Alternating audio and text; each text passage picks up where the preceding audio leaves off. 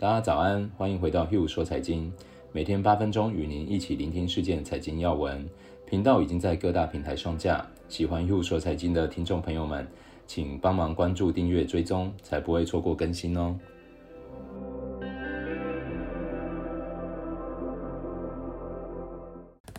大家早安，我是 Hugh，今天是十一月十八号，星期三。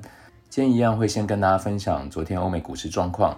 然后再来是分析师与经济学家对市场的看法。美国股市从纪录高点回落，投资者的注意力重新转向新冠病例飙升和新的防疫封锁措施，抑制了对于疫苗最终终结疫情的乐观预期。美国推动经济从新冠疫情中复苏的努力，在短短数日就陷入了停顿，甚至是陷入了倒退，因为新增感染人数正以疫情爆发初期以来最快速的速度成长。联储会主席鲍威尔警告，美国经济要从新冠疫情中完全复苏，仍有很长的路要走。德国总理梅克尔警告，德国疫情非常严峻。美国有几周也宣布了新的防疫措施。Moderna 的新冠疫苗好消息，周一推动美股创下历史新高后，市场已经开始显显露了疲态。昨天，Amazon 在美国推出线上药房后，连锁药房类股跌幅居前。特斯拉大涨，该公司下月将被纳入标准普尔五百指数。昨天标准普尔五百指数下跌零点五个 percent，收在三千六百零九点。道琼工业指数下跌零点六个 percent，收在两万九千七百八十三点。纳斯达克综合指数下跌零点二个 percent，收在一万一千八百九十九点。Russell 两千指数上涨零点四个 percent，收在一千七百九十一点。欧洲股市收低，Stoxx 欧洲六百指数下跌零点六个 percent。中概股部分，纽约梅隆银行中国 ADR 指数是下跌零点六个 percent，连续第二天走低。特斯拉虽然被纳入标准普尔五百指数，股价周日大涨，但是电动车中的中概股却是涨跌互见。蔚来汽车上涨二点二个 percent，盘中最高上涨八点三。理想汽车下跌零点四，收在三十五。阿里巴巴持续下跌，昨天下跌零点六个 percent，收在两百五十六点八美元，创下三个月来的新低。这已经是连续七天的下跌，累计跌幅将近十五个 percent。昨天拼多多大跌六点八个 percent，从创纪录水平连续两天下跌。爱奇艺昨天下跌十四点六个 percent，收在二十三点七。创历史最大跌幅，因为该公司第三季度的财报显示，第三季度遭遇亏损，且称第四季度营收可能萎缩。接着，我们来看一下一些经济学家与分析师对市场的看法。美国大选结果出炉，且疫苗取得重要进展后，总计管理着五千两百六十亿美元资产的基金经理对市场乐观程度达到今年以来之最。美银集团策略师因此呼吁，应当开始卖出风险资产了。标准普尔在周二发布的系列报告称说，很多国家和地区的银行系统要到二零二三年甚至更晚才能恢复到新冠疫情爆发前的水平。联总会主席鲍威尔称，最近疫苗上的发展就中期而言是个好消息。但美国经济要从新冠疫情中完全复苏，仍然还有很长的路要走。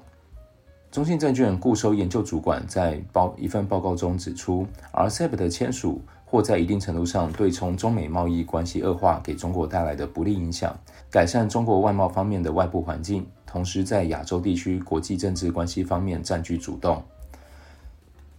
英国央行行长称，目前尚不清楚新冠疫苗的出现是否会促使英国央行上调经济预测。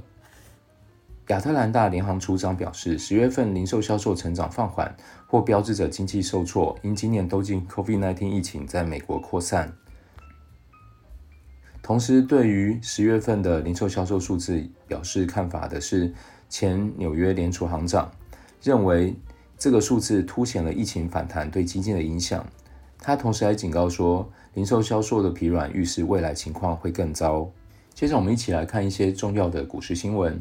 美国证券交易委员会 SEC 正在推动一项威胁将中国公司踢出美国交易所的计划，令华盛顿和北京在川普离任之际可能进一步发生冲突。主要是 SEC 打算在今年年底推出一项新的规定，可能导致不符合美国审计规则的企业将被摘牌。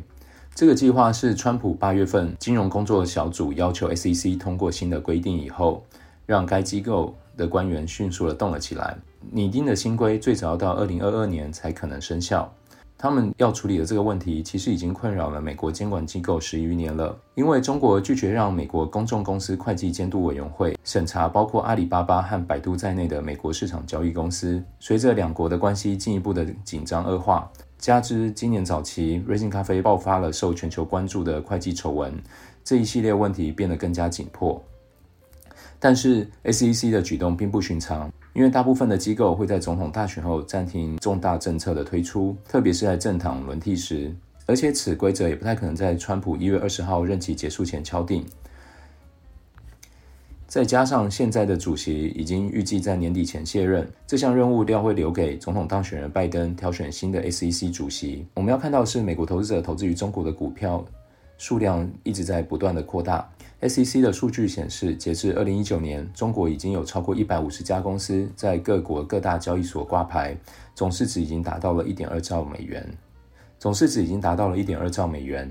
昨日中国 ADR 指数从高位下跌，仅不到一个 percent，市场反应平淡，可能是说明市场感觉 SEC 此举不是迫在眉睫的威胁。而且根据推动这一行动的总统工作组报告，这个规定要到二零二二年一月才会生效。市场反应可能还表示，市场相信总统当选人拜登挑选的新的 SEC 主席将与中国监管机构达成妥协。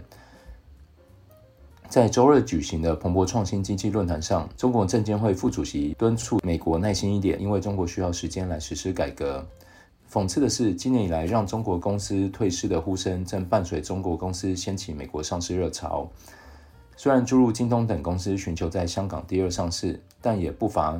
更多的中国公司赴纽约上市，IPO 的规模今年已经达到一百二十亿美元，其实是二零一四年阿里巴巴首次公开募股以来最高的水平。去年中国公司赴美 IPO 的金额其实还不到五十亿美元，今年已经远远超过一百亿了。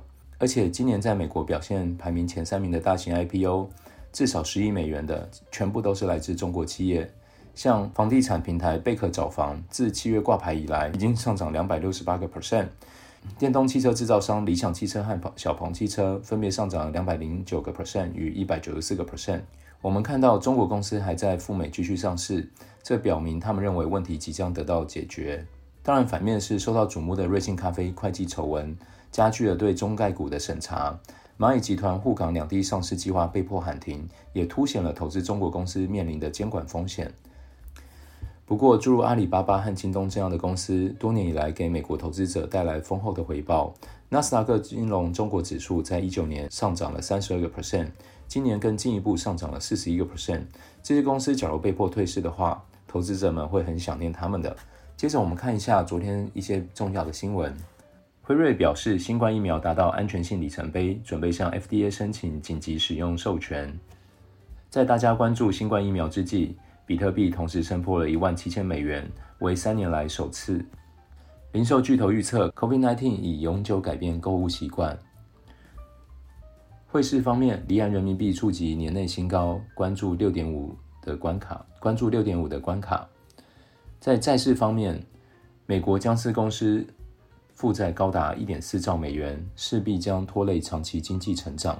中国十年国债殖利率站上一年的高点。信用风暴里夹带着明年难以更改的颓势。今天有提到僵尸公司，我们会再特别录一集来跟大家分享一下僵尸公司以及标准普尔五百公司。以上就是今天的 Hugh 说财经，想了解更多或有什么想法，都欢迎来信留言哦。喜欢的听众朋友们，欢迎分享给你们的好友。明天也会陪大家一起聆听全球财经要闻，我们明天见。